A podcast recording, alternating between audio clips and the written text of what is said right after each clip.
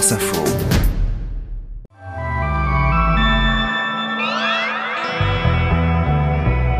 Jeudi 14 avril. Aujourd'hui, je me demande si on n'est pas en train de vivre une guerre des générations. La tension monte dans les universités, où une partie des étudiants montrent leur colère devant l'affiche du second tour de l'élection présidentielle. Donc ici, euh, l'idée pour les étudiants, c'est de montrer qu'ils euh, ne sont pas d'accord avec les choix qui leur sont proposés euh, pour le second tour. Donc Emmanuel Macron ou Marine Le Pen. Derrière ce vote, il y a une fracture générationnelle et beaucoup de ressentiment aussi. Nous, les jeunes, on s'est confinés, on a vécu des couvre-feux, on a eu énormément de restrictions pour protéger les personnes âgées en fait qui sont les plus sensibles au Covid, pour qu'au final euh, bah, la plupart de ces personnes âgées finissent par euh, voter Macron. Alors je m'interroge, est-ce que les différentes générations peuvent encore se comprendre? Mais heureusement qu'on n'est pas d'accord et heureusement qu'on s'engueule. La question c'est est-ce qu'on peut encore s'engueuler? Est-ce qu'on arrive encore à se parler? Bienvenue, je suis Céline Aslo et c'est parti pour le quart d'heure. Sur le papier, une élection, c'est tout simple. Au départ, vous avez 8 candidats, 12 candidats, 15 candidats. On fait un premier tour, on vote, les deux meilleurs sont qualifiés, on revote encore une fois, et à la fin, il y en a un qui gagne. Claire, les aventuriers de la tribu réunifiée ont décidé de vous éliminer et leur sentence est irrévocable. Bah oui, c'est comme dans Colantin, c'est irrévocable. Sauf que cette année, ce processus démocratique que nous connaissons tous par cœur, eh bien, il a du mal à passer. On est révolté que les résultats du premier tour soient ainsi et que les préoccupations des jeunes concernant le féminisme, concernant la justice sociale, concernant l'écologie soient complètement occultées du débat. Je vais voter blanc. Parce qu'aucun des deux candidats me botte. Si j'ai pas voté pour eux au premier tour, c'est qu'il y a une raison. Choisir entre la peste et le choléra, quoi. La peste ou le choléra. Alors c'est pas la première fois que le résultat d'un premier tour bouleverse une partie du pays. Et moi je me souviens très bien de 2002, de la stupeur collective, quand le Front National s'était qualifié pour la première fois pour la finale de l'élection présidentielle. L'onde de choc Jean-Marie Le Pen, sa présence au second tour met la France à la une des journaux du monde entier. À gauche comme à droite, un front républicain est en train de se constituer. Les Verts, le PC, le PS, l'UDF et Démocratie libérale appellent officiellement à voter pour Jacques Chirac. Et puis les manifestations continuent 30 000 lycéens et étudiants rassemblés aujourd'hui euh, dans les rues d'une vingtaine de villes de France. À l'époque, le mot d'ordre, il était clair. Tout sauf Le Pen. Et aujourd'hui, on voit bien que ce front républicain n'est pas aussi évident qu'il y a 20 ans. Est-ce que vous allez aller voter? Bah, je sais pas, parce que j'ai pas envie de voter Marine Le Pen, j'ai pas envie de voter Emmanuel Macron, donc euh, non, je pense pas que je vais aller voter au deuxième tour. Il faut dire que cette année, le résultat du premier tour est très particulier. Parce qu'on pourrait dire que la France est divisée non pas en deux, mais en trois camps, puisque trois candidats se sont partagés plus de 70% des voix. Emmanuel Macron et Marine Le Pen, bien sûr, mais aussi Jean-Luc Mélenchon, qui est arrivé au pied du podium, alors qu'il a été largement plébiscité par les électeurs de moins de 35 ans. D'ailleurs, le candidat déçu appelle à faire barrage au Rassemblement national. Il ne faut pas donner une seule voix à Madame Le Pen. Mais il ne dit pas clairement qu'il faut voter pour Emmanuel Macron. La France insoumise est en pleine réflexion. Une consultation a été lancée sur le site du parti. Faut-il voter Macron, voter blanc ou ne pas voter du tout? Il y a comme un flottement, comme une colère aussi d'être réduit à ce choix. Et cette colère commence à monter dans les universités. Salut Céline, alors je sais pas si tu m'entends, mais en tout cas je suis devant la Sorbonne. À l'heure où je te parle, les étudiants auraient déjà dû pouvoir euh, se réunir en assemblée générale à l'intérieur, mais il y a des CRS qui leur bloquent l'entrée. C'est Margot Kefelec, notre reporter au quart d'heure, qui m'a laissé ce message tout à l'heure depuis la Sorbonne. L'université est fermée et occupée depuis hier par des étudiants désemparés devant ce second tour. Ici, euh, l'idée pour les étudiants, c'est de montrer qu'ils euh, ne sont pas d'accord avec les choix qui leur sont proposés euh, pour le second tour. Donc Emmanuel Macron ou Marine Le Pen. Mais attention, ils ne les renvoient pas forcément tous dos à dos. Certains sont plutôt mal à l'aise d'ailleurs avec le nini. Mais t'en as aussi plein euh, qui m'expliquent qu'ils euh, ne peuvent pas cautionner ce qu'ils appellent une sorte de mascarade un peu démocratique. Et donc se retrouver ici, bah, c'est la manière pour eux de montrer qu'ils sont pas d'accord avec ce qui se passe. Et puis c'est aussi une manière euh, voilà, de se mobiliser, de se retrouver tous ensemble. Bah, tu vois, tu les entends justement. Il y en a un qui me disait il n'y a pas longtemps, c'est une joie un peu triste, mais il y a quand même de la joie de se retrouver là pour montrer qu'on n'est pas d'accord, que la jeunesse du pays n'est pas d'accord. Je m'appelle Anna, j'ai 18 ans, je suis en licence d'histoire à la Sorbonne. Et je suis ici pour soutenir euh, ceux qui sont bloqués à l'intérieur et qui occupent. Et pour dire non à ce deuxième tour qui nous est imposé, entre la droite euh, néo-ultralibérale autoritaire de Macron et juste le fascisme de Marine Le Pen. Peut-être euh, quand même aller voter Macron parce que l'extrême droite est très très proche d'accéder au second tour. Et euh, ce serait difficile de se regarder en face si, à cause de notre non-vote, l'extrême droite passait au pouvoir. Mais d'un autre côté, ça pose quand même question parce que les politiques que met Macron en place, on n'est absolument pas d'accord avec elles. Mais que, que ce soit très clair que si on vote Macron, c'est certainement pas un vote d'adhésion et ça le sera jamais et on continuera de se battre de manière plus violente s'il le faut pour qu'on se fasse entendre. Oui, je m'appelle Lucie Lepelec, euh, je suis aussi étudiante euh, à la Sorbonne, j'ai 20 ans. Les personnes âgées ont été comme les jeunes de plus en plus précarisées avec des retraites toujours plus, toujours plus maigres, un âge de départ à la retraite toujours plus repoussé. Et là, on voit que leur réponse, c'est absolument pas d'être solidaire de la jeunesse qui a subi euh, des, euh, des, désastres euh, socio-économiques tout comme eux, mais c'est justement de, de, nous laisser, de nous laisser dans la merde pour notre avenir à nous, alors que la plupart de ces, de ces retraités, justement, sont partis à 60 ans. eux. sont partis à 60 ans. Ils sont partis à 60 ans et c'est là que je trouve ça hyper injuste qu'ils soient pas solidaires avec nous. Pourtant, on sent bien qu'Emmanuel Macron, justement, a envie de retisser des liens avec cette jeunesse de gauche, ou bien avec la jeunesse abstentionniste, car il faut rappeler que 46% des 25-34 ans ne sont pas allés voter au premier tour. Alors le président tente de leur donner des gages. Je pense que le projet doit être enrichi et si on veut avoir une méthode nouvelle, il faut pouvoir, sur des sujets comme l'écologie, le travail, entendre aussi des voix qui ont été portées avec beaucoup de clarté. Et Marine Le Pen aussi, d'ailleurs, se met à parler d'écologie. Je vous le dis clairement, je ne sortirai pas de l'accord de Paris. Je suis en effet favorable aux orientations de cet accord puisque je souhaite abandonner le plus possible les énergies fossiles au profit du nucléaire civil. Mais pas sûr que ça suffise à effacer les réticences de tous ces jeunes électeurs, bien décidés à se faire entendre ailleurs que dans le bureau de vote. Bon bah jusque-là c'était plutôt bon enfant, mais comme toute euh, malheureusement bonne manif qui se respecte, ça monte un peu en tension. Euh, les étudiants qui étaient à l'intérieur en fait de la Sorbonne ont commencé à balancer euh, des tables, des micro-ondes, même j'ai vu un micro-ondes euh, sauter par la fenêtre, donc c'est assez impressionnant. Les gens derrière moi chantent euh, Tout le monde déteste euh, la police, et puis euh, l'air se remplit quand même peu à peu de- d'odeurs de, lacrymo. Mais voilà, on sent quand même qu'il y a l'envie que ça se passe bien et qu'il n'y ait pas trop de violence. Tu vois, il y a beaucoup d'étudiants qui, dès que ça commence à chauffer, tout de suite, voilà, décident de partir et sont pas, pas là pour ça, quoi. En tout cas, moi, en entendant ces témoignages, je me suis demandé si cette histoire de vote n'était pas la goutte d'eau d'un vase déjà bien rempli de rancœur et de reproches. Ok boomer. Alors si vous êtes passé à côté de cette expression, c'est une manière pour les jeunes de dire aux personnes, disons plus âgées pour ne froisser personne, qu'elles ne comprennent plus rien à la jeunesse et à ses préoccupations. Alors en vrai, des incompréhensions entre générations, c'est pas nouveau. Et ça va dans les deux sens d'ailleurs. Excusez-moi, alors, toi par contre c'est pas possible. Ça c'est le petit branleur de 20 ans avec son chewing-gum là, c'est extraordinaire. C'est euh, non mais regarde la gueule qu'il a, c'est c'est vraiment la tête du petit branleur. Que tu sois en France, en Suisse, c'est les mêmes euh, mais quelle tête de petit branleur de 20 ans.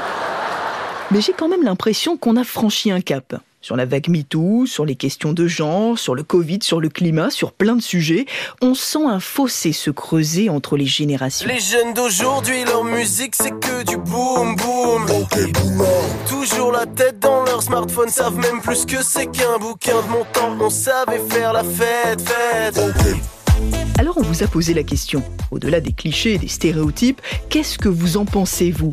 Est-ce qu'il y a vraiment du ressentiment à l'égard de la génération de vos parents ou bien de vos grands-parents même? Salut le quart d'heure, c'est Clément, j'ai 23 ans, je suis étudiant. Les enjeux qu'on a nous, qui sont l'écologie, le pouvoir d'achat, l'éducation, sont absolument pas représentés par euh, les candidats pour lesquels votent les vieilles générations. Et en tant que, que jeune, on se sent un peu euh, prisonnier de ce système-là, dans lequel euh, les vieilles générations ont un pouvoir de décider qui est beaucoup trop important par rapport aux enjeux qui se présentent. Et pour autant, euh, je pense que le vote des vieilles générations doit rester un droit acquis. Par contre, je pense qu'il y a un gros boulot de sensibilisation qui est à faire pour les vieilles générations, pour leur faire comprendre que les enjeux euh, qui vont se présenter à nous dans les prochaines décennies sont pas du tout les mêmes que ceux qu'ils ont connus il y a 40 ans, et que donc leur vote doit changer en conséquence. Salut le quart d'heure, euh, c'est Tom. Nous, les jeunes, on s'est confinés, on a vécu des couvre-feux, on a eu énormément de restrictions pour protéger les personnes âgées en fait qui sont les plus sensibles au Covid, pour qu'au final, euh, bah, la plupart de ces personnes âgées qu'on a euh, protégées, pour qui on a clairement en fait donné une grande partie de notre jeunesse, finissent par euh, voter Macron. Ben, je trouve que c'est pas vraiment une bonne idée de voter pour un programme qui est très peu écologique et donc les personnes âgées, ben, elles s'en foutent un peu puisqu'elles ont vécu leur vie, mais nous, on a aussi envie de pouvoir vivre la nôtre sur une planète en bonne santé il faut toujours faire la part des choses. Je le sais, j'habite avec ma grand-mère, euh, ça se passe très bien. Il faut qu'on reconnaisse aussi que toutes les personnes de plus de 65 ans n'ont pas voté pour ce programme et on peut pas en vouloir à tout le monde. C'est juste qu'on se sent un peu en fait délaissé, comme si on était en même temps à la fois responsable de ces personnes âgées, de leur santé, à la fois du, de l'avenir du pays, en même temps euh, on s'en prend plein la gueule en fait de tous les côtés en nous disant qu'on est une génération irresponsable, qu'on veut tout déconstruire, reconstruire, ce que je trouve bien, puisqu'en fait on, on permet l'inclusion de plein de nouvelles communautés. Bonjour François-Xavier Demour. Bonjour. Alors c'est vous qui allez avoir la mission difficile de nous expliquer si oui ou non il va y avoir une guerre générationnelle ou s'il y a de l'espoir malgré tout. Euh, bon, plus sérieusement, avec votre agence Grand Récit, vous avez signé en janvier dernier une étude euh, qui s'appelle Génération le Grand Fossé avec un point d'interrogation, étude réalisée avec la Fondation Jean Jaurès et la société d'études BVA. Alors je vous ai fait écouter, euh, avant qu'on commence cet entretien, Tom et Clément, qui sont nos deux témoins. Est-ce que ce qu'ils ont dit résonne avec les recherches que que vous avez fait de votre côté. Oui, tout à fait. Ce que dit Tom est très intéressant parce qu'il pose très bien euh, cette espèce de tiraillement ou d'ambivalence euh, entre, euh, d'une part, le sentiment de ne pas être entendu, de ne pas être écouté quand on porte les questions de, de climat, les questions de, de ce qui est considéré par la jeune génération, enfin par une partie de la jeune génération, on y reviendra comme, comme un enjeu absolument fondamental à partir duquel ils articulent leur, leur vision du monde. Et en même temps, ce, ce désir de rappeler qu'il faut faire la part des choses et que il faut pas mettre tous les vieux dans le même sac. Euh, voilà. Ce qu'ils font pas, en l'occurrence. Ce qu'ils ne font pas en rappelant bien qu'effectivement, il y a un décalage entre ce qu'ils observent et ce qu'ils ont vécu en matière de solidarité intergénérationnelle. Et on l'a très bien vu pendant le confinement. Les jeunes et les plus âgés, les jeunes et les seniors se sont beaucoup aidés, ils se sont beaucoup portés les uns et les autres. Ils sont beaucoup serrés les coudes. Il y a eu des mécompréhensions, il y a eu parfois des insatisfactions, il y a eu des tensions, et elles sont normales. Euh, elles font partie, euh, j'allais dire, de la vie d'une société, mais ça veut pas dire qu'on va sortir les fusils pour aller buter mamie parce qu'elle a voté Macron. Voilà. Évidemment, évidemment, on n'appelle pas du tout à la violence on est d'accord. Euh, mais quand même, moi je trouve qu'il y a quand même euh, quelque chose de fort dans ce qu'ils disent tous les deux et de ce qu'on a beaucoup entendu depuis la crise sanitaire, ces sentiments d'être euh, sacrifiés, d'être taxés d'irresponsabilité parce qu'un jour on a fait une fête clandestine. Ça, c'est quand même quelque chose, un clivage fort. On, le voit dans votre étude d'ailleurs. Oui, et à l'inverse, les plus âgés, les seniors, disent beaucoup que les jeunes se sont pas vraiment rendus compte des difficultés qu'eux, ils avaient traversées. C'est-à-dire qu'il y a eu des mécompréhensions et des malentendus. les plus âgés reprochant globalement aux plus jeunes de pas avoir euh, effectivement eu un comportement euh, responsable, et les plus jeunes euh, reprochant aux plus âgés de ne pas vraiment se rendre compte des efforts ou des sacrifices qu'ils avaient pu faire pour, pour protéger les plus âgés. Mais si on regardait tout au long des deux périodes de la crise sanitaire, personne n'appelait euh, de manière euh, majoritaire dans les jeunes générations à euh, enfermer les plus âgés et à laisser les plus jeunes vivre. Et inversement les plus âgés étaient aussi conscients en fait des difficultés que, que traversaient les plus jeunes. Ils l'ont vu. Voilà c'est ce tiraillement cette espèce de tiraillement qui est très fort qui explique que on n'est pas dans des situations qui sont conflictuelles, il y a des situations de tension, mais en réalité, vous vous entendez mieux aujourd'hui quand vous êtes jeune avec vos parents et vos grands-parents que mes parents euh, ou vos parents, Céline, euh, euh, s'entendaient avec leurs grands-parents. C'est-à-dire qu'il y a eu plutôt, ce que montre notamment Serge Guérin qui est spécialiste du vieillissement, il y a eu plutôt en fait un rapprochement entre les générations. Et en même temps, il y a des incompréhensions très fortes. Alors, dans tous les chiffres de votre étude, j'en ai retenu un parce qu'il fallait bien choisir. Il y a une question euh, qui a été posée à un panel de Français. Pensez-vous que les retraités font des efforts dans leurs actions en faveur de l'environnement et en faveur du changement climatique, contre le changement climatique bien sûr? Alors la réponse est oui pour 83% des plus de 60 ans, mais seulement pour 53% des moins de 30 ans. Donc en gros, les retraités disent oui, oui, nous on fait beaucoup d'efforts. Et puis les jeunes, ils disent non, vous en faites pas assez. Enfin, c'est quand même bizarre de voir ce décalage-là à ce point-là. Oui, alors c'est aussi beaucoup le discours ambiant parce que le paradoxe c'est quand on demande qui fait des éco-gestes entre les jeunes et les, euh, et les vieux, en fait les vieux font plus d'éco-gestes que les jeunes. C'est-à-dire que Ah. dans l'engagement concret, euh, les jeunes, enfin les, les plus âgés sont plus engagés que les jeunes. Et le niveau de préoccupation par ailleurs est le même entre les jeunes et les plus âgés sur la question de la dégradation de l'environnement et du changement climatique.